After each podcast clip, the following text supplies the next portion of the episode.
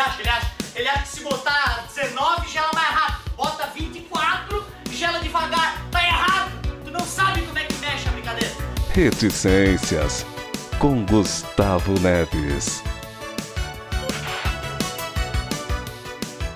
Oi, pessoal, tudo bem? Como é que vocês estão? É bom estar de volta. Não, eu, eu, eu, acho engraçado que os convidados agora, eles estão eles estão é, me cortando durante a introdução. Eu não acho isso ruim, eu acho isso engraçado, né, Aderson? Como é que você tá? Tudo bem. Não que isso tenha sido combinado, jamais. É porque eu achei interessante o que a Valesca fez no último episódio, que ela pegou e já falou, oi. Aí eu falei assim, pô, se vocês quiserem fazer isso também, fica bacana.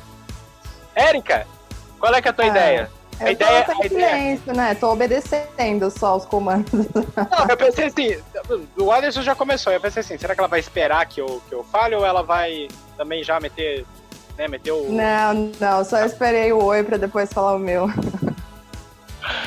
Gente, vocês já viram o título desse episódio, com certeza. E se você tá ouvindo, você sabe que a gente vai falar sobre um assunto um pouco...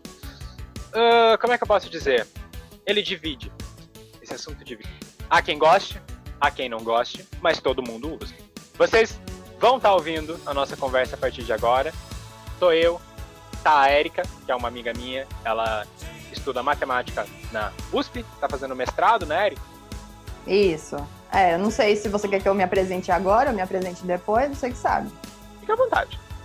Então, pessoal, eu sou a Érica. É, tenho 22 anos, sou bem novinha ainda, mas é, eu sou professora de matemática já, formada pela USP. Me formei no final do ano passado e já emendei no mestrado agora, lá na USP mesmo, em educação matemática. Então, estamos aí na área, né? Estamos, estamos na ativa. E junto da Érica, é, vocês viram que a Érica se formou no ano passado, se tornou professora efetivamente, então, no ano passado, né? Isso, isso. No, no, finalzinho do ano passado eu recebi o meu diploma oficial, né? Agora a é. gente entrou nesse ano incrível, então a gente está sobrevivendo. Sim, mas a gente já chegou na parte, na melhor parte do ano, que é o final dele, né?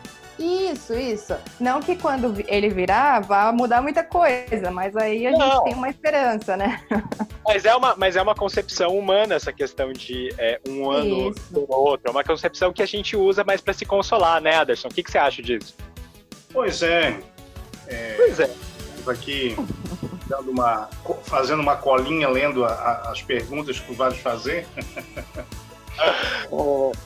Enquanto a Érica falava, e lembrando, meu Deus, a Érica tem 22 anos, eu tenho 24 de sala de aula. Ai, ai, ai. Ih, rapaz. Eu comecei a lecionar em 96 é, me formei em 2000, é, fiz pós-graduação em 2006, iniciei o mestrado em 2017 no Profimates, mas francamente não me senti muito estimulado e acabei abandonando depois de é, a primeira aula. Mentira, sério? Sim, eu fui, eu fui assistir a primeira aula, né? Foi em processo seletivo, foram aprovados 16. Aí o professor teve uma aula de manhã, eu já fiquei meio perdido.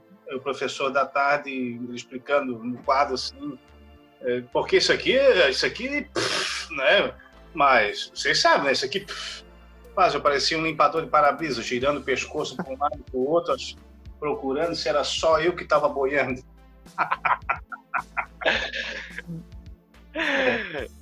É mole.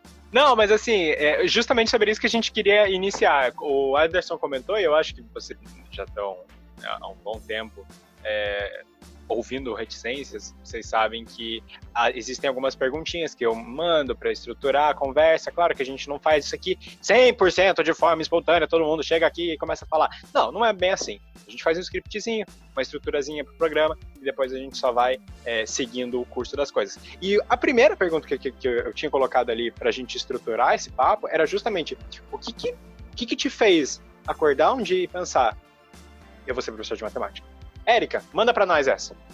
Então, menina, essa pergunta aí ela é bem característica de entrevista, né? O cara Essa é ótima. Essa é o ótima. cara, o cara sempre te pergunta por que, que você é professor de matemática, por que, que você pirou nisso, porque todo mundo odeia, por que, que você gosta. É, E aí eu sempre começo contando uma historinha que aconteceu de verdade na minha vida. É, quando- lá em 2013, quando eu estava no primeiro ano do ensino médio, é, quando você entra no ensino médio, todo mundo começa a pressionar você para você saber o que você vai fazer da sua vida, né? Lógico. Então, é, naquele ano, a escola ela promoveu, digamos assim, uma excursão para a Unicamp e a gente foi para a Unicamp, eles largaram a gente lá e falaram: aproveitem. Porque eles iam. ia ia tá tendo uma feira lá de profissões, algo do tipo, para você conhecer os prédios, conhecer as profissões e tudo mais. E daí eu cheguei lá com a ideia de que eu queria ser engenheira veja só. É, Aí eu falei, vou no prédio da engenharia, né? Tava tendo um evento lá e tudo mais. Eu tinha um amigo comigo que o prédio que ele tinha ideia de fazer era perto do que eu ia, então a gente foi junto. E daí eu fui no prédio da engenharia, é, ouvi lá as coisas que o pessoal tava falando. E aí, a hora que terminou, eu saí de lá e falei assim: legal, não é nada disso. Rapaz. Pois é, foi, foi complicado. Não, eu só, eu só fico imaginando que assim, ó, o prédio da engenharia deve ser, tipo, nos prédios mais é, bem alicerçados que tem na Unicamp, né? Porque é um É. prédio da engenharia, entendeu? Sim, então tem que ter uma moral, né? Exatamente. Pra você ter saído de lá e ter pensado, não, é porque você viu uma rachadura, alguma coisa assim. não, eu, eu, na verdade, eu não gostei muito do que eu ouvi lá, né? Então, Ah, assim, tá bom. se eu não gostei muito do que eu ouvi aqui, imagina no curso como é que não vai ser. Daí, é, eu continuei visitando lá a Unicamp, né, que é enorme, não sei quem já teve a oportunidade de conhecer, mas é enorme e eu tive a sorte de que eu, eu tinha matemática em mente, mas matemática onde, né? Engenharia, às vezes, a gente pensa direto, imediato, que é uma profissão que todo mundo valoriza, digamos assim, e envolve matemática, né?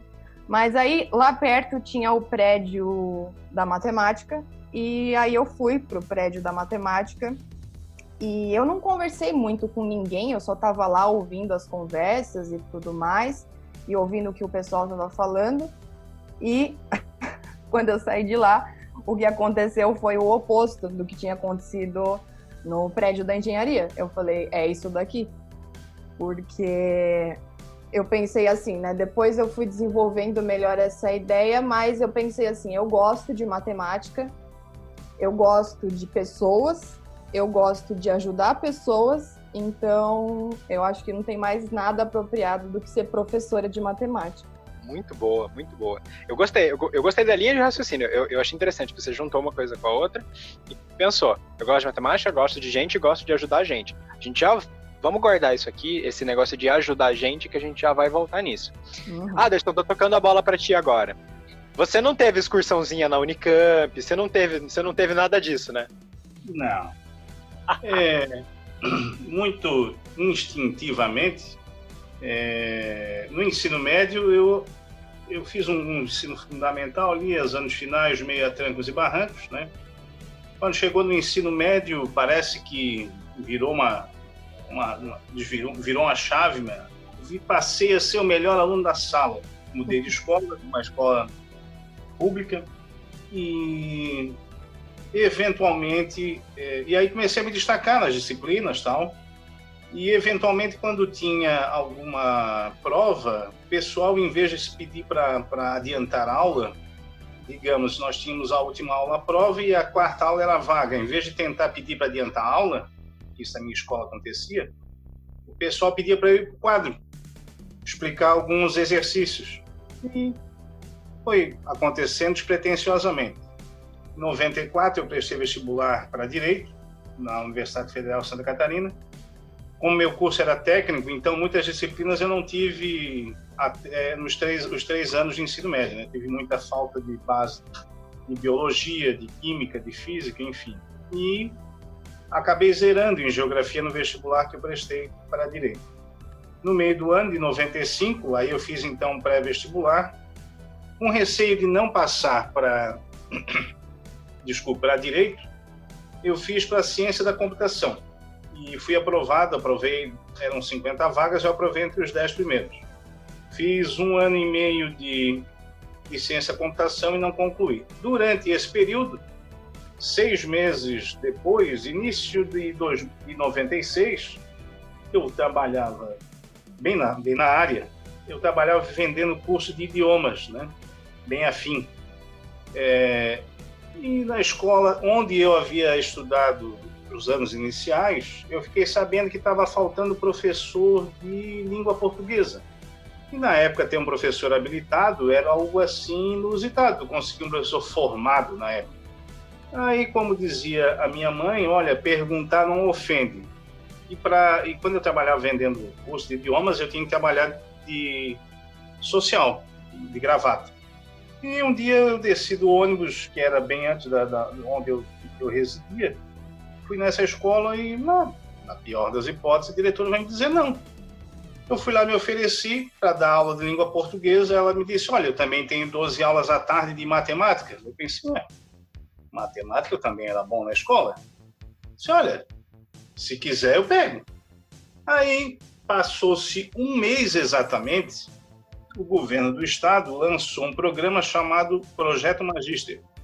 E nesse projeto Magister, haviam muitos professores lecionando que não eram habilitados, não tinham a formação. E aí, é, como eu lecionava língua portuguesa, eu poderia optar ou português e inglês ou matemática e ciências, já que eu lecionava matemática. Eu optei por matemática e ciências. No dia que eu fui fazer a prova, eu me senti tão envergonhado assim, meu Deus do céu, olha lá fulano, fulano deu aula para mim, cara. Olha lá o ciclano, pô, ele já tinha dado aula. Meu Deus, né, vou ser triturado nessa prova. E para minha surpresa, como eu tinha estudado muito para o vestibular, né, que eu passei para ciência da computação, assim, ah, vou de sangue doce, seja o que Deus quiser. E eu passei entre os cinco primeiros para matemática. E aí, Gustavo, eu te confesso que eu fui ficando fui ficando, lecionei português, lecionei ciências, lecionei física, lecionei química, lecionei biologia e a maior parte do tempo matemática. E toda a minha toda a minha vida, tudo que eu construí na vida, todo o meu patrimônio. Todos esses seus anos nessa indústria vital? Oi? Todos esses seus anos nessa indústria vital? É, foi é, trabalhando na área, né? Fui diretor de escola é, por duas oportunidades, fui diretor adjunto em outras três oportunidades, mas sempre trabalhando né, na área da educação, tendo cuidado né, de estar do outro lado, digamos assim, da, da mesa, né? Porque tem o aluno, tem o professor e tem o diretor, né? E a gente acha que é, é muito fácil a sala de aula ou a sala de aula é muito problema. Não cada instância tem as suas dificuldades, né? E te digo que é, a sala de aula é muito gratificante. A função de gestor escolar também foi uma experiência muito muito construtiva, assim, e para a gente saber refletir, né, fazer a estar no, no, lugar do outro, né, fazer, como é que se diz a palavra certa é empatia, né? Empatia. Empatia. E porque né, no ambiente escolar tem hierarquia, a gente né, tem que saber que nem tudo é como a gente quer, o nosso problema nem sempre é um grande problema. E, enfim, fui ficando, a, passei no concurso também para a Prefeitura de São José. Em São José eu já sou efetivo há 15 anos, e é isso. É, a minha vida se foi indo cada vez mais de encontro à matemática eu que fui um aluno mediano no ensino fundamental, no ensino médio me transformei e foi acontecendo naturalmente. Perfeito, perfeito. É, é gostoso ouvir isso, porque assim, eu falando particularmente, é, é, lógico que eu sou super suspeito a dizer com o meu professor aqui do meu lado, né? Não é. eu sou super suspeito a dizer. Cuidado, Gustavo. É, muito cuidado com o que eu vou falar está bem de nota, ele está aprovado, ele está só fazendo. Cuidado, hein? Cuidado com o que você vai falar, porque os meus colegas talvez escutem isso aqui e vão ficar, ai, porque o Gustavo quis, chamou o Aderson para puxar saco. O é, Gustavo é, chamou o Não, mas assim, é, falando até tinha conversado com a Erika sobre o mesmo assunto dessa semana, sobre matemática e tal. A gente estava é, falando justamente sobre o assunto que a gente estava vendo é, essa semana na aula, Anderson, sobre é, os cálculos que a gente estava fazendo, a gente estava vendo sistemas. E eu nunca gostei de matemática no fundamental. Não era uma coisa que assim, eu olhava e tinha muito prazer em fazer e tudo mais. Eu acho que eu fui mais ou menos na linha do Aderson. É, quando eu estava no fundamental, eu né, era meio bem mediano, assim, eu, eu eu, eu lembro que eu errava muito e minhas professoras falavam que eu errava muito por causa de falta de atenção, às vezes. Por querer, muitas vezes, terminar a prova rápido, é, enfim, coisas que ainda me assombram um pouquinho, mas enfim, isso é outro assunto. mas, é, depois do, do, ensino médio, depois que eu entrei no ensino médio, é, passaram algumas oportunidades na minha vida que eu assisti muitas vezes algumas palestras, é, eu conheci algumas pessoas que me fizeram se encantar pela matemática, mas por uma outra área que não é geralmente o que a gente vê na escola e etc, que é as finanças, que são as finanças. É, até eu, eu vou perguntar para a Érica, qual que, qual que é essa tua relação, por exemplo, com essa parte mais lúdica da matemática? Porque você você veio para a matemática, você é, é, chegou na área com o intuito de ajudar, com o intuito de ajudar as pessoas a entenderem matemática. E a matemática em si só, a gente usa muito, muito, muito ela. A maior parte das vezes em que o, cidadão comum vai usar é justamente nas suas próprias finanças, é para fazer um cálculo de uma coisa que ele vai precisar. Enfim, como é que você consegue tornar é, a matemática então mais visível, mais lúdica, mais palpável para as pessoas que você pretende ajudar?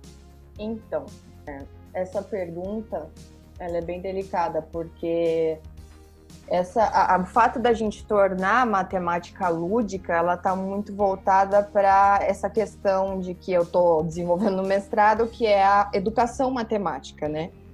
É você aprender a ensinar matemática, por exemplo, para uma pessoa que detesta matemática ou uma pessoa que tem dificuldade em matemática ou algo assim.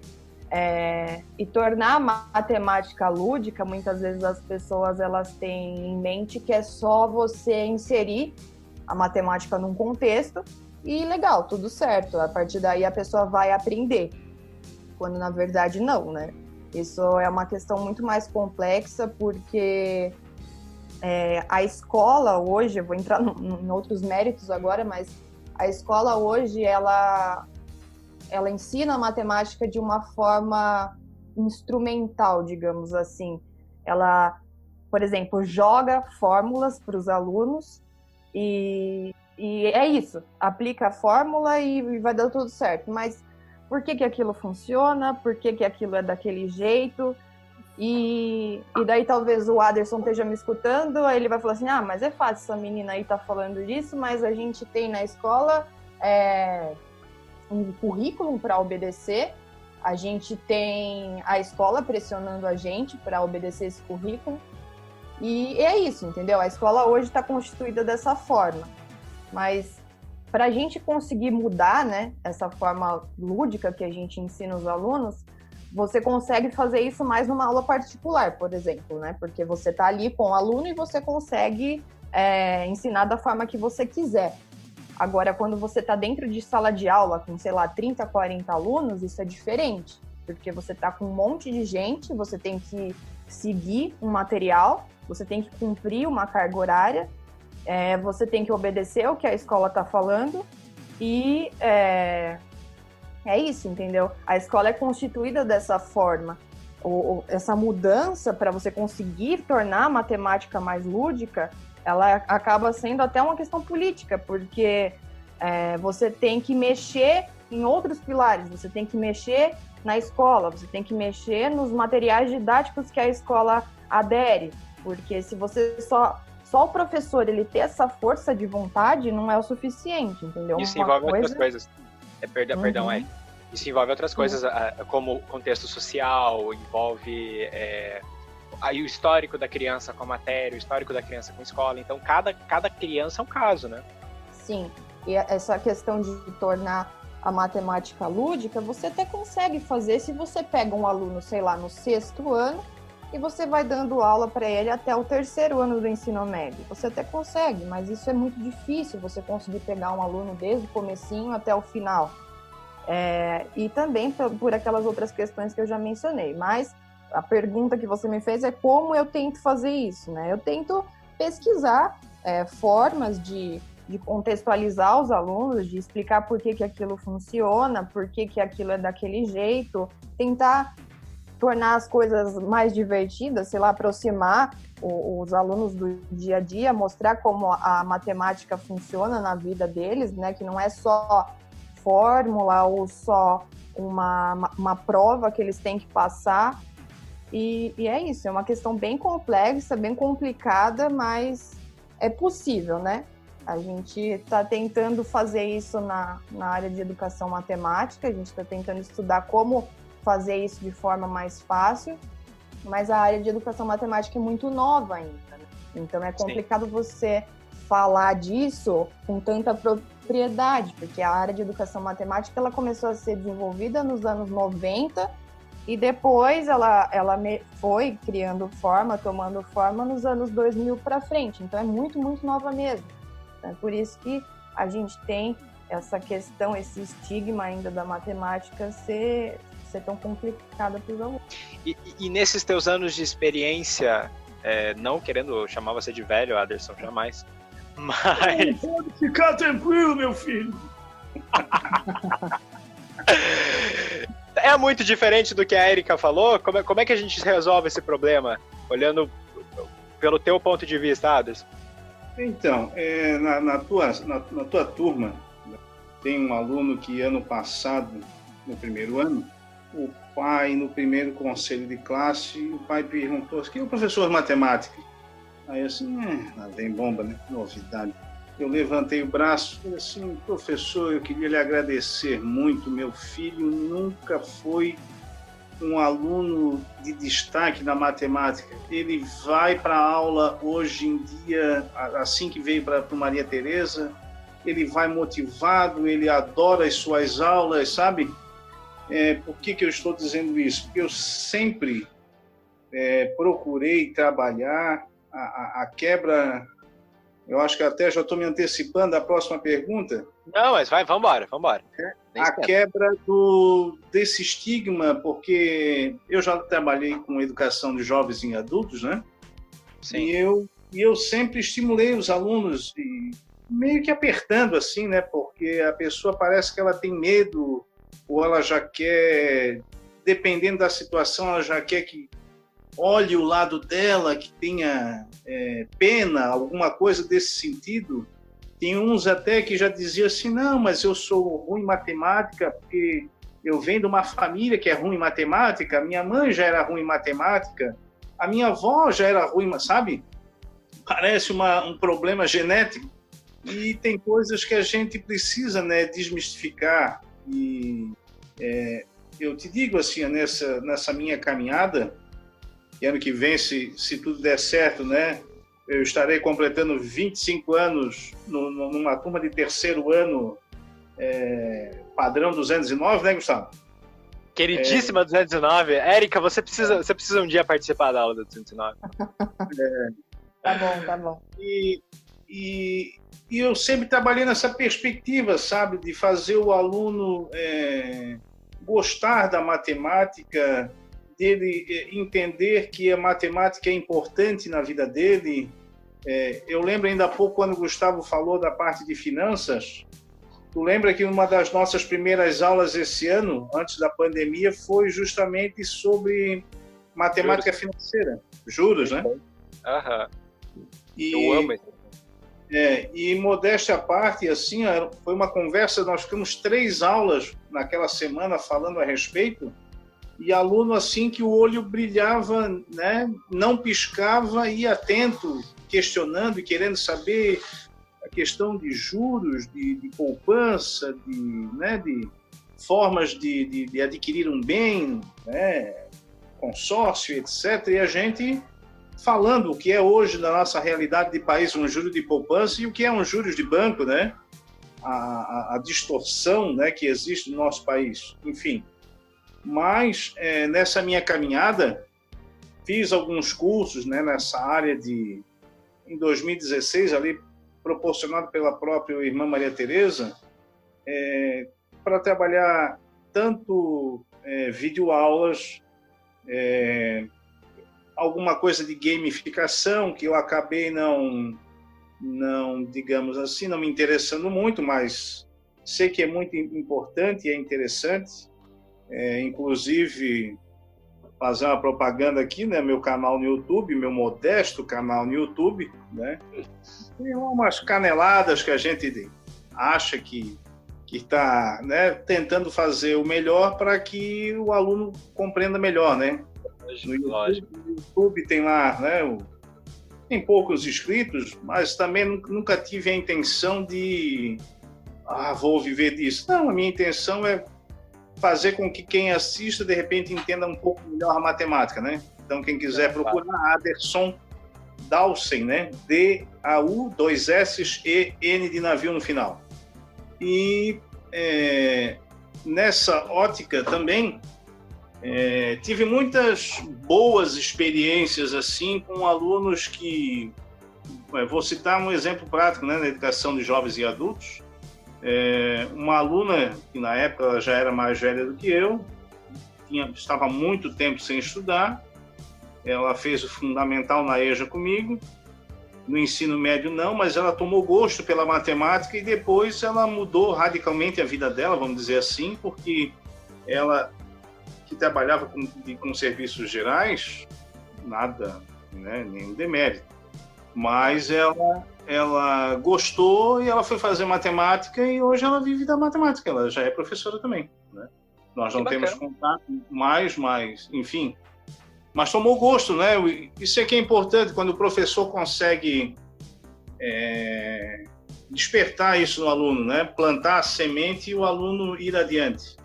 Claro. Isso, digamos assim, tem coisas que só na educação a gente vê e são sensações, são emo, emoções que nada paga. Não há o que. É, e não, não há o que pague. Eu, uh, eu torno a dizer uma coisa que a gente estava conversando no episódio que a Mona Lisa teve aqui. É, a Mona Lisa, que para quem não escutou, ela é professora do, da PAI. E a gente estava conversando e ela comentou que muita gente, e eu também já ouvi de muita gente, porque eu também pretendo ser professor, é, muita gente diz que ser professor irrita, ser professor é, é, é, é, muita incomodação, é trabalhar de final de semana e tudo mais. Só que é engraçado porque eu tô ouvindo de vocês, é, é, é o segunda e terceira convidada, que eu escuto isso, a mesma coisa. A satisfação é muito maior do que a incomodação. Ah, sim, a... ah, sim, sim, sim. É claro é. que a gente não pode querer, desculpa te interromper, Gustavo, imaginar que tudo são, tudo são flores, mas não, impossível assim aqui num ano inteiro, porque eu trabalho hoje com cinco turmas de primeiro ano, a tua turma de segundo ano e na rede municipal mais cinco turmas de oitavo ano. Sempre tem uma ou outra experiência no ano letivo que vai te dar aquele ânimo assim, ó, puxa, que bom que foi isso que eu escolhi fazer da minha vida, olha só o, o retorno, o feedback que eu tive de um aluno, olha a, a alegria, sabe? Se tu conseguir ali, ó, plantar a semente e, e, mudar o olhar de um aluno que achava que ele não era capaz, e às vezes a gente hum, tem que ser um pouco, não digo ríspido, mas insistente em dizer como que não? Eu não aceito o teu não tu, tu pode sim né, fazer o aluno pensar, o aluno raciocinar, nem que ele sente em dupla, em trio, faça um grupo em sala de aula para que eles é, trabalham e entre si se identificando melhor, né, façam as suas, as suas analogias. É... Lembrei agora de uma fala da Érica, fazendo uma, um, um, um retorno ali, que a, quando a Érica comentou, né, ah, porque ah, a gente apresenta essas fórmulas e etc., eu vou dizer que eu sou um pouco. Eu não sou católico praticante, mas eu costumo dizer que eu sou devoto de São Tomé. Né? Eu tenho que ver para crer. Então, uma coisa que me incomoda muito, sempre me incomodou, foi quando o aluno me disse assim: ó, onde é que eu vou ver isso? Para que, que eu preciso aprender isso? Ah, isso, sempre... é frase feita, né? É, é frase isso... feita, é frase feita mesmo. É frase feita mesmo. Pois é, então não sei se era apenas é, provocação, mas eu sempre procurei ter todas as respostas para cada conteúdo. Tanto é que na geometria analítica, que a gente trabalha muitas fórmulas, é, eu sempre eu, eu, eu apresento ao aluno a questão gráfica, né, a representação gráfica daquilo que aquela fórmula né, é, quer mostrar de forma algébrica. Né? E aí eu apresento ele geometricamente, quando ele começa a visualizar, parece que é Moisés abrindo o mar vermelho, assim, parece que vem um, um colírio milagroso e o cara consegue, parece que, ah, então aquilo quer dizer isso, se não fosse isso, não aconteceria aquilo. Isso, exatamente, sabe? Bacana. Então, eu te digo assim, Gustavo, é, professor, professor de matemática, tu falou, né, Gustavo? Ou eu, eu, estou me enganando? Não, é... Eu estou, inclusive, aqui fechando a tua média agora, Gustavo. É matemática que tu falasse que quer ser professor, né? Depois desse episódio, quem sabe não rolam umas mudanças de plano aí, né? Mas assim, ó, é, digo para a Érica, né, que está nessa, nessa, iniciando essa jornada, que, né, vai ter sim, dia que tu vai pensar em, meu Deus, por que que fiz isso para mim, né? Será que eu colei chiclete embaixo da mesa na hora da Santa Ceia? Será que eu fiz isso? Ai, não. Mas, mas eu digo que o saldo é positivo. Então, é, e, e, aí pegando o gancho do, do Aderson, sobre a satisfação, sobre a, o quão gratificante é a profissão, o Aderson, claro, tá com quase 25, como 25 de. tá com quase 25. Tá com quase 25 de, de profissão, mas enfim, né? Podia ter ficado no quase 25, né? Eu tenho 43 anos, eu comecei com 18, e ano que vem faço 25 anos de carreira. Então, mas eu podia ter ficado no quase 25, né? Não precisava ter falado no que, 20, no é, 25 né? do que, entendeu? Gustavo, olha que deselegante, Gustavo. Acontece, agora já foi. Agora já foi, não. Eu não vou tentar consertar também, porque senão eu vou piorar. Não, não, não. Mas o Anderson, que está com seus quase 25, com a autoridade dos seus quase 25, ele comentou sobre essa questão da satisfação, da gratificação. E para você, Érica, você que está começando agora, tudo bem que, claro, esse é o ano atípico, não era, não era o teu primeiro ano dos sonhos, jamais, longe disso. Mas como é que é essa relação da satisfação do, do, do sonho de ser professora com os desafios e etc? O que, que você já está vendo? Então, é... mesmo eu tendo me formado só no final do ano passado, né? Desde o final, desde 2016, 2017, eu dou aula para alguns alunos, por recomendação de professores e tudo mais. E isso que começou a construir minha base, né, para entender como é que funciona esse mundo direito.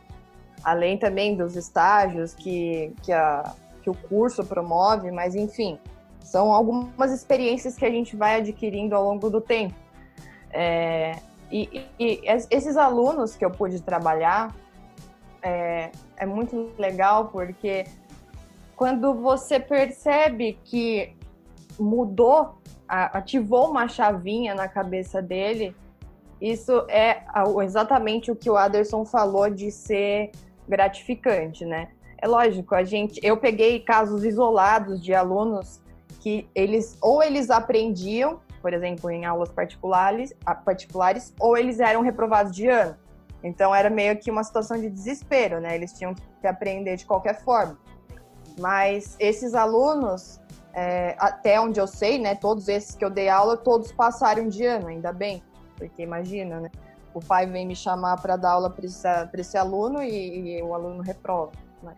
É, e, e de qualquer forma, é muito, muito, muito gratificante mesmo. Eu compartilho desse sentimento que o Aderson é, ele expressou, porque mesmo dentro de sala de aula, em estágios, a gente vê é, a expressão do rosto dos alunos, né? Agora, nesse ano, é diferente, claro, a gente já, já comentou sobre isso, mas quando a gente tinha a oportunidade ainda de trabalhar no presencial, é, isso é muito legal, porque quando o aluno ele aprende de uma forma diferente. Um dos estágios que, que eu fiz, eu, era eu e mais cinco amigos, estava dentro da sala de aula, então era uma situação completamente atípica, né?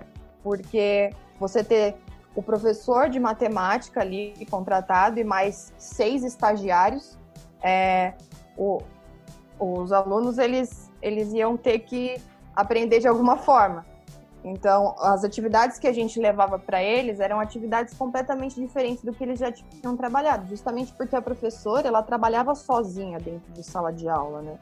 Então, com seis estagiários dentro da sala, isso era completamente mais fácil, porque a gente conseguia preparar essas atividades muito tempo antes. Nós éramos em seis, então era tudo muito mais fácil. Mas é, é muito legal você você conseguir, né? Voltando agora para aquilo que você tinha falado, de, de tornar a matemática lúdica, de tentar aproximar a matemática de algo que os alunos conhecem, de uma coisa que eles nunca imaginariam que podia ser possível. E, e é gratificante. A gente está falando aqui no caso da matemática, mas qualquer disciplina. O professor sempre vai ter desafios. Isso, é, lógico que sempre em sala de aula vai ter gente que não quer aprender. É, isso é a maioria, é, na maioria dos casos isso acontece, mas o professor, ele, conforme a experiência dele, ele vai tendo jogo cintura para conseguir lidar com isso. Como que ele vai lidar com um aluno que não quer aprender? Será que ele vai se importar? Ou será que ele só vai ignorar esse cara? Como que vai ser essa ajuda dele, né, para esse aluno? Ou, enfim, o professor ele tem que ir aprendendo e a lidar com essas situações. E é isso. Sim. É, conforme você estava falando, eu estava pensando numa coisa que eu gosto muito de observar e, e, eu já observei, eu já estudei em diversas escolas, em diversas cidades diferentes, a gente já se mudou muito aqui em casa e, e observando assim uma, uma coisa que, claro, a gente está falando aqui, vocês são professores, o, o Aderson é, já deu aula para jovens e adultos, mas a gente quando a gente fala em ensinar matemática, o mais comum é a gente pensar naquela, naquela coisa de, de ensinar crianças e adolescentes, né? E uma coisa que eu já observei, me corrijam se eu estiver errado, é, tem a ver com o seguinte: o fato de aprender matemática depende muito não só professor, claro, como ele vai explicar, como ele vai é, lidar com as situações e com o aluno, mas também da parte do aluno. Porque, por exemplo, eu posso me dar muito bem com, com a forma como o Aderson explica, mas não entender nada com a Erika. Ou eu posso muito bem gostar muito do canal do Aderson, mas não curtir, sei lá, o Marcos Aba, né? É, e não é, não é por culpa de vocês. Às vezes é por mim. Ou às vezes também tem uma outra questão. É, existe uma certa maturidade quando a gente é, sai, por exemplo, do fundamental para ir pro, pro, pro médio, é que ela acaba, a gente acaba ganhando um pouquinho mais de né, bagagem dentro da escola, a gente tá naquele período de mudanças, enfim, é da adolescência, e a gente cria uma certa maturidade de prioridades. Então, vai ter gente, lógico, que não vai estar tá nem aí, mas é uma coisa que eu sempre ouvi da minha mãe é, também. No, no ensino médio, a gente já encontra é, as crianças, entre aspas, é, já com outra mentalidade, já pensando no que, que vão fazer, já pensando em, né, no que, que vão trabalhar. Claro que sempre vai ter um ou outro que não vai estar nem aí. Mas existe também um pouquinho de maturidade, você pegar e se abrir para matemática, que é uma coisa que lá atrás talvez você não gostasse, talvez você teimasse um pouco em dizer, ah, não curto matemática, mas exige essa maturidade e essa maturidade você talvez alcance quando você pula do fundamental para o médio e você fica um pouquinho mais velho e etc. Não sei se eu estou errado, me corrijam se eu tiver fiquem à vontade em, em argumentar em cima.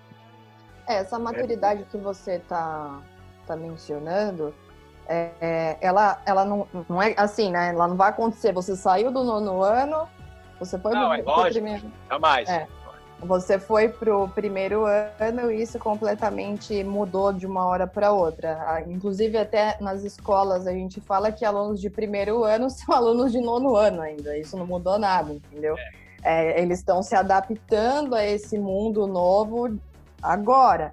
Então, é, esse amadurecimento ele vem com o tempo e é complicado também porque um jovem de 15, 16, 17 anos definir o que ele quer para a vida dele é muito complicado, né?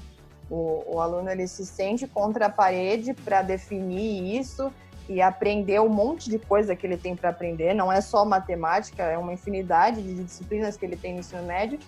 E é, ele tem que, é, na marra, digamos assim, aprender e amadurecer, né? Eu acho que acontece sim esse amadurecimento que você que você disse, mas é, ele exige tempo, né? E é lógico que é, existem os alunos que não vão amadurecer, que não vai acontecer esse amadurecimento, porque é, as pessoas são diferentes, como você disse. Né?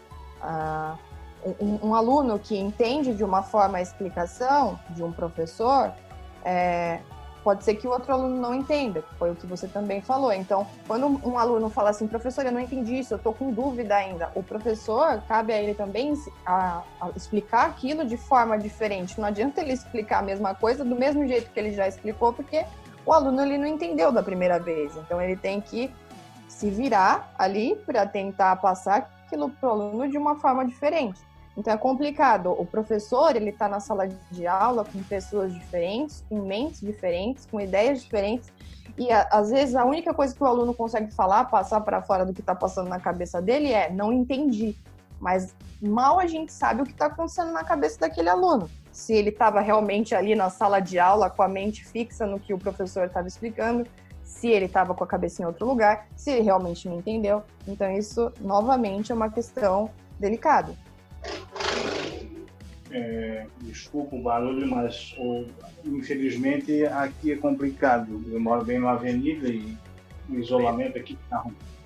Mas é, eu quero dizer para a Érica que ela tenha muita liberdade, é, dando um conselho de novo colega de profissão, digamos assim, é, em, em, testar, em, em, buscar, em tentar aplicar coisas diferentes na sala de aula, sabe?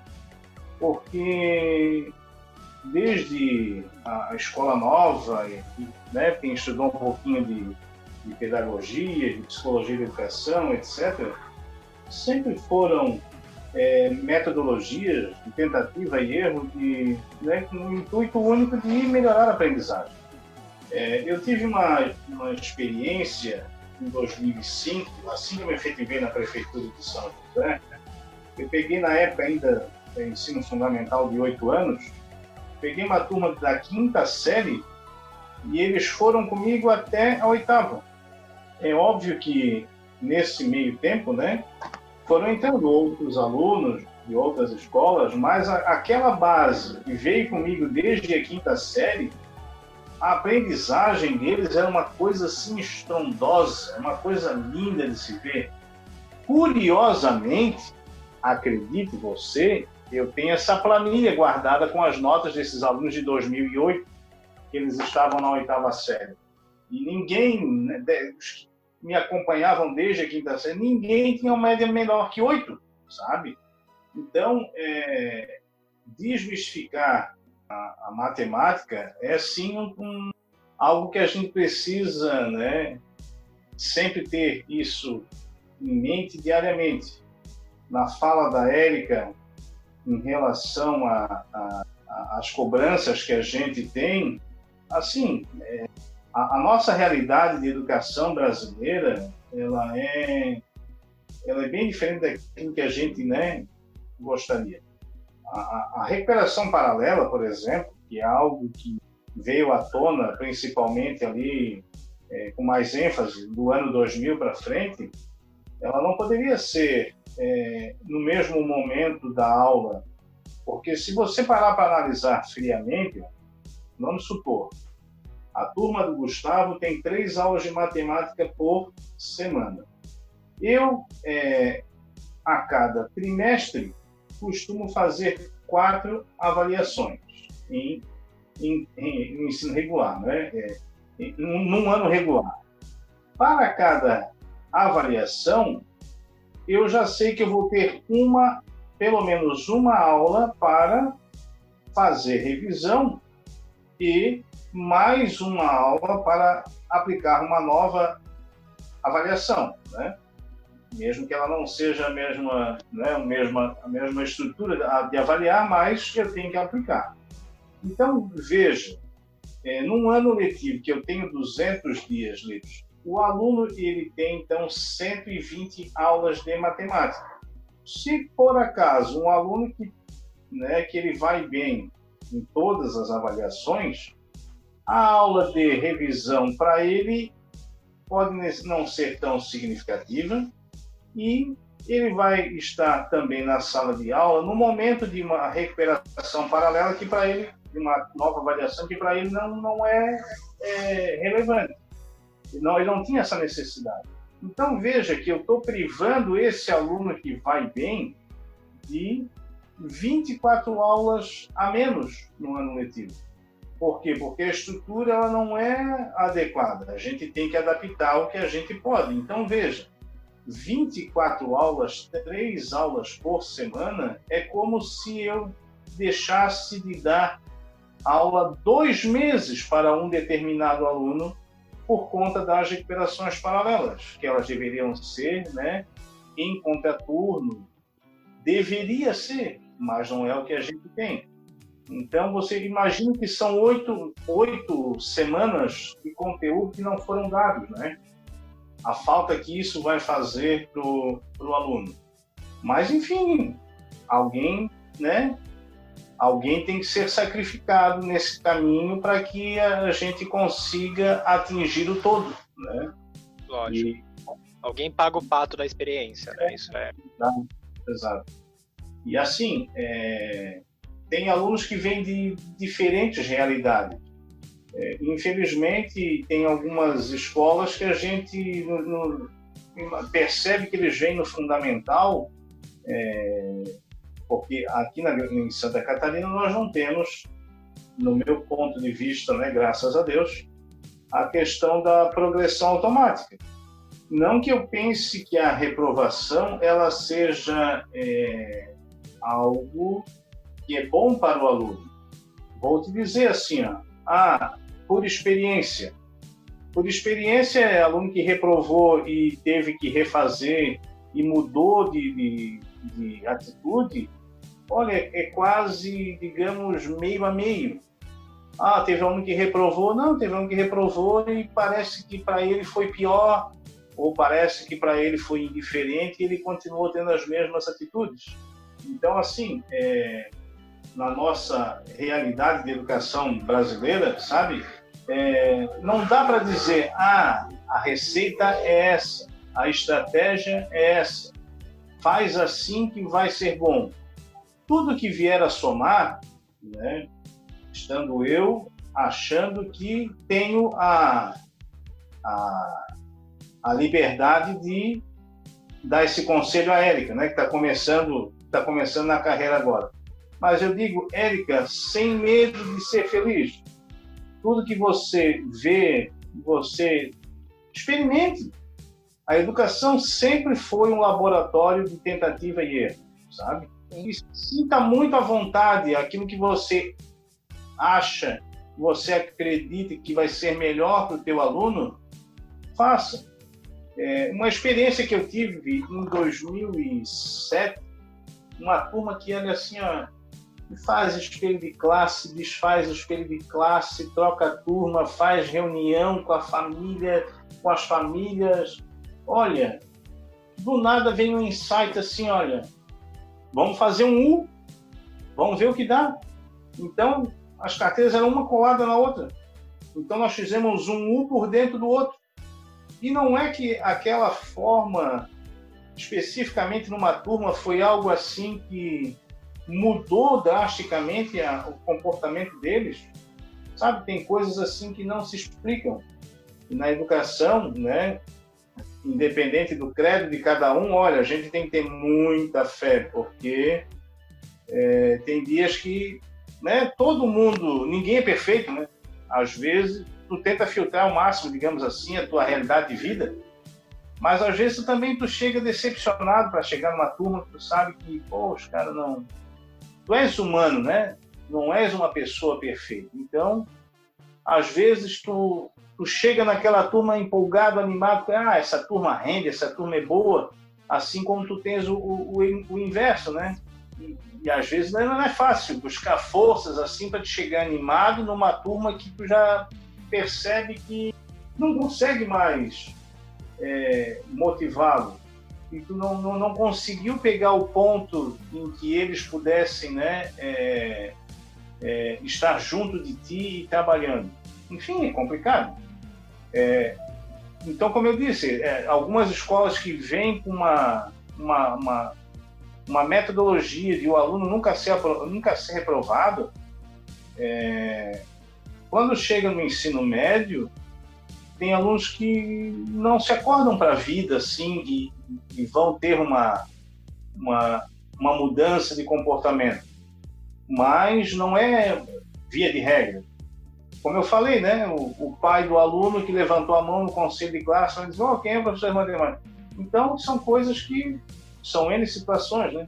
São N vivências que, volto a te dizer, a, a, a, tanto ao Gustavo quanto à Érica, o saldo, no meu ponto de vista, ele é positivo. Tem mais alegrias do que é, é, tristezas a contar da, dessa minha vida de professor. Perfeito. Ah, super bacana. Não sei, não sei a Érica, mas assim, super bacana ouvir, ouvir esse, é, esse relato de, de vocês e etc. É, assim, não só por parte de mim particularmente, porque eu, como eu falei para vocês, também pretendo seguir na mesma, né, nesse, nessa mesma jornada. É... Aí o Aderson vai, vai perguntar para mim se é por matemática ou não. Esse é um assunto que a gente vai conversar no outro dia, talvez, né, Aderson, com um pouquinho mais de tempo. Mas, é, ou como diriam os, os professores de português no Brasil afora, no entanto, entretanto, todavia, né? É, a gente, a gente é, gosta de escutar essas coisas aqui em casa, muitas vezes, esses relatos de professores, porque é uma coisa que a gente observa. É, não sei se os pais de outras, outras pessoas que vão estar assistindo isso aqui e que são alunos também é, ainda do colégio, é, também observam isso, mas a gente observa aqui em casa muito isso, a gente é, comenta e conversa essa relação professores e pais. É, meus pais sempre gostaram de observar muito isso. E, e, e, essa aproximação, claro, meus pais também é, nunca trabalharam é, em escola, enfim, é, o que, do que eles trabalharam e trabalham é, tá muito longe disso.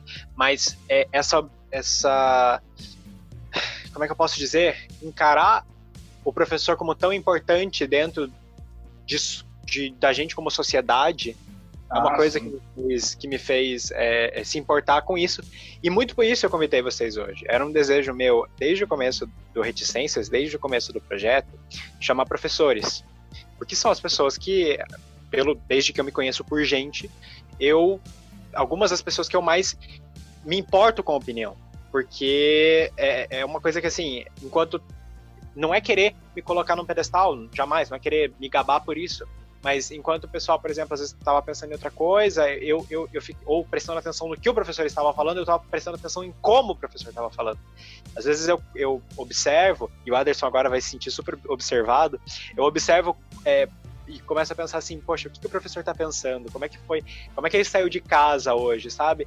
Eu acho que essa humanização do professor também, também é uma coisa que está um pouco distante da, da grande maioria. Né? Não, não, sei, não sei vocês. Sim, é, eu estava até ouvindo o Anderson falar dessa questão da, de todos nós sermos seres humanos, que eu acho que muitas vezes todo mundo acaba esquecendo disso, né? Todo mundo é ser humano. Às vezes, é, na escola, o, o, pessoal acha que os alunos eles entram na, na sala de aula como robôs que sentam ali nas carteiras para aprender e o professor ele o dever dele único exclusivamente é de falar sobre a disciplina deles, sem levar em consideração como os alunos estão, é, o que, como eles estão se sentindo naquele dia, naquele momento, o que ele vivenciou até lá, né? E, e acho que muitas vezes, é, por exemplo, os, os documentos oficiais, o que eles preveem para ser trabalhado dentro de sala de aula, eles não levam em consideração isso. Porque muitas vezes você tem assim, ah, na aula tal você tem que trabalhar isso, isso, isso. Se isso não for possível, você que se vire. mas muitas vezes quem tem que ver se isso é possível ou não é o professor que está lá. Ele que tem que entender como os alunos dele estão naquele momento, qual o contexto social deles ali naquele dia, na, naquela escola, naquela situação, entendeu? Então, é, ninguém que vai estar tá na escola deve ser tratado como robô, porque não é. Todos nós somos seres humanos. O professor ele tem os problemas deles, os alunos também têm os problemas deles. A própria e, gestão, a administração também, né? Sim, então é, não vai acontecer tudo de forma perfeita, porque não é perfeito. Então, é, às vezes as pessoas pregam que a, a aula de um professor tem que ser perfeita, mas isso é impossível. Então, eu acho que isso tem que ser levado muito em consideração também, porque eu acho que se exclui muitas vezes esse fato, né? Para se ensinar matemática, por exemplo, que o pessoal é, às vezes desumaniza, digamos assim. E contigo, Anderson? Não, a, a, acrescentando é, na fala da Érica, é, é, é, o que eu digo assim, ó, é, não existe uma, uma, um dogma, uma verdade, uma verdade absoluta. Então tem casos e casos, sabe? Tu tens o aluno que ele, que ele gosta de matemática, mas ele tem uma limitação. Tu tens, eu tiro por mim, ó. Quando eu estava na oitava série, e por um problema familiar, eu estava né, lá, lá com meus 13 anos, é, sozinho em casa, com a minha mãe internada no hospital. Aí que, que tu pensa, que, que estímulo eu tinha? Ah, mas tu tinha o dia inteiro livre? Não, não, não estou dizendo que eu não tinha. Você tinha mas cabeça? Eu não tinha, eu não tinha cabeça. Eu não tinha cabeça. E aí, tanto na sétima quanto na oitava série, eu fiquei em impressão em matemática. Penso eu que, a, que, se duvidar, tem a escola olhou mais o lado pessoal do que é, do que o, o, o aluno é, a aprendizagem em si, né? Para digamos assim me oportunizar eu ter ido para o ano seguinte. E te digo, ó, é, não é não é fácil, sabe? É, às vezes tu, tu lida com a emoção do outro. É óbvio que, infelizmente, a gente vive né, do, jeitinho brasileiro e tem gente que, que vai levar de má fé e vai tentar te enrolar. Mas, assim, não dá para dizer que é tudo de um jeito ou que é tudo do outro jeito, sabe? Lidar com o ser humano, às vezes, tu recebe assim uma, uma, uma fala, uma, uma é como disse a Érica, né? tem dias que tu não tá bem, mas tu tem que estar tá lá encenando, né? A, tens que estar encarnado ali no teu é, papel de professor, na tua interpretação de professor ali, e querendo fazer o melhor para o teu aluno, né? Até porque, por exemplo, uma coisa que, que, me incomoda, eu já trabalhei três turnos, começava 15 para as 8 e até 10 da noite. Então, é, por uma questão, sei lá, de necessidade financeira, enfim, eu tinha um motivo para estar trabalhando tanto assim. Agora eu te pergunto, é, que culpa o aluno da última aula do noturno tem é, e, e, e, por que, que ele é, não mereceria, assim que eu adentrasse em sala de aula às 9h20 da noite, dar um, né, uma saudação, um boa noite tão cordial quanto o aluno que eu dei às 7h45 da manhã, meu bom dia, sabe? Então, é, e o pior é, às vezes, quando tu sente o contrário, assim, ó, oh, professor, já é a última aula, é, oh, alivia. Cara, tem coisas que tu não consegue mensurar, assim, o que é lá na frente, a, a questão do imediatismo. São coisas que pra ti, tu, pô, tá ali batendo na mesma tecla, quase 25 anos. Pô, tem, tem falas assim que te desmontam e te, te, te chateiam, sabe? Sim. Mas, ainda assim, saldo é positivo. Saldo positivo. que bom ouvir isso, gente. É, bom, depois de tanta gente conversar, de tanta gente é, falar sobre N assuntos dentro desse assunto que eu particularmente gosto bastante, espero que quem está ouvindo também é, consiga entender o que a gente quis passar com essa conversa. É, depois de tudo isso, a gente chega ao finalzinho do nosso episódio. Como sempre, como é de hábito, eu vou deixar vocês concluírem da forma que vocês quiserem, se quiserem mandar um beijo, um abraço para quem vocês quiserem, concluir um pensamento, enfim, fique à vontade. Primeiras damas, Érica, tua vez. é, é um pouco complicado você se finalizar assim, de repente, né? Você falar uma coisa, uma frase de impacto do nada. Mas é, eu queria agradecer o convite do Gustavo de poder falar um pouquinho a respeito do que o professor ele vivencia, um pouquinho a respeito de matemática, um pouquinho de cada coisa, junto com o Aderson, né? É, eu queria deixar esse incentivo para todo mundo de tentar enxergar a matemática de uma forma diferente, né? Porque às vezes a impressão que você tem da matemática não é tão positiva assim, por causa de uma experiência que você teve, mas isso é possível mudar. Eu deixo isso bem claro. Se você quiser um dia conversar comigo, o meu, o meu arroba é Erika Duder. O Duder é como se fala, como se pronuncia, sem o E. E, e é isso. É, é um privilégio poder falar de, de um assunto tão importante, que é matemática e educação. Aderson Birajara Dalsen, sua vez. Então, quero primeiro me desculpar com a Érica por ter monopolizado tantas falas. Imagina que isso, a gente falou os dois bastante. E dizer assim, ó, é... hoje, com 43 anos de idade, eu já tenho a experiência de de praticamente já ser sogro, vamos dizer assim, e aí a gente vai enxergando algumas coisas que né, é, a gente não, não via. Então eu te digo assim, ó, eu venho de uma, de uma geração, o objetivo sempre foi, né, enquanto perspectiva de vida, tu ter um nível superior. Não estou dizendo que hoje em dia isso não é mais importante, longe disso. Mas eu penso que hoje o, o fato mais importante é tu tu está é, desempenhando uma função na tua, na, na, na tua vida, né? uma profissão, que tu te sintas feliz com aquilo.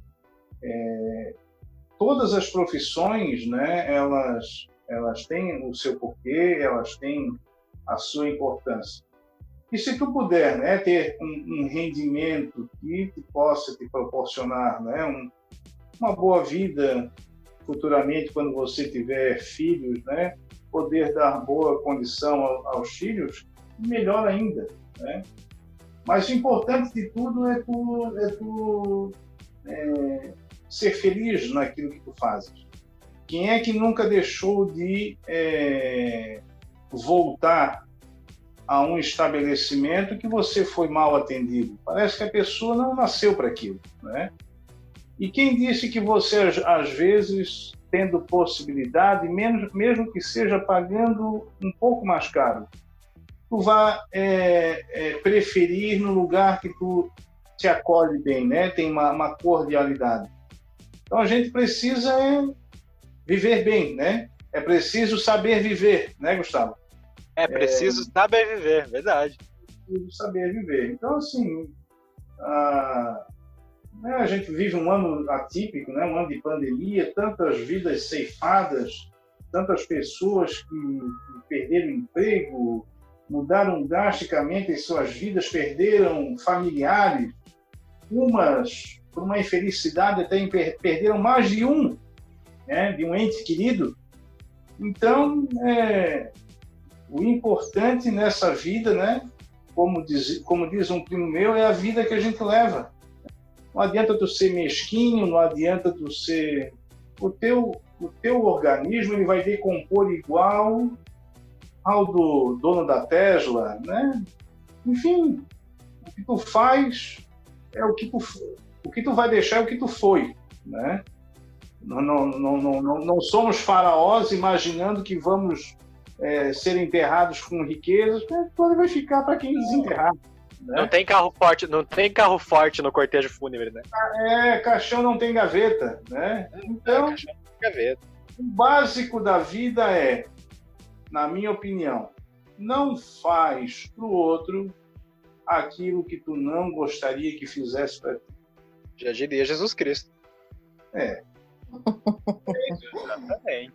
E que sejamos felizes, né? E, e, e, e tenhamos muitas alegrias e satisfação naquilo que a gente é, achar que é o nosso ofício, para aquilo que a gente nasceu para é, servir ao outro, né? Perfeito, perfeito.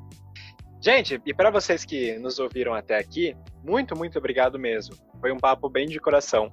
É, é lógico que a gente puxa esses, esse tipo de assunto já faz algum tempo aqui no Reticências, mas como eu falei antes, é um, é um papo que eu queria já ter tido é, desde o começo do projeto e é algo que me dá muita satisfação, muito, é muito gratificante estar tá fazendo essa entrevista com vocês hoje e estar tá colocando isso também para que outras pessoas, vocês meus amigos, vocês que, é, enfim, eu não conheço, mas estão ouvindo esse, esse podcast, é muito gratificante também pensar que isso vai alcançar outras pessoas e que isso ajude, seja como for, seja de que parte for, enfim. Mas como diria o Chaves, né, Anderson, né, Erika? Eu prefiro morrer do que perder a vida. Então. É isso. É essa a ideia. É essa a ideia. Tem que abrir o, tem que abrir o olho, Gustavo, porque gente que nunca morreu tá morrendo, hein? tem que tomar cuidado, hein? Tem que tomar cuidado, isso é verdade. Então tome cuidado você também. Porque eu prefiro que você continue vivo, você que está nos ouvindo, para que você assista tanto esse episódio como os outros que ainda vão sair do Reticências. Enfim, que a gente continue tendo ótimos papos como esses. Gente, muito, muito obrigado por vocês terem aceitado o convite. Desde já, é, eu espero muito que o pessoal também goste bastante desse papo. E a gente se vê no próximo episódio. Na verdade, a gente se escuta no próximo episódio, mas eu falo ver porque com certeza vocês devem estar aí, vocês que estão ouvindo devem estar aí imaginando a gente na sua cabeça conversando. Gente, um abração, viu? Até o próximo episódio. Tchau, tchau.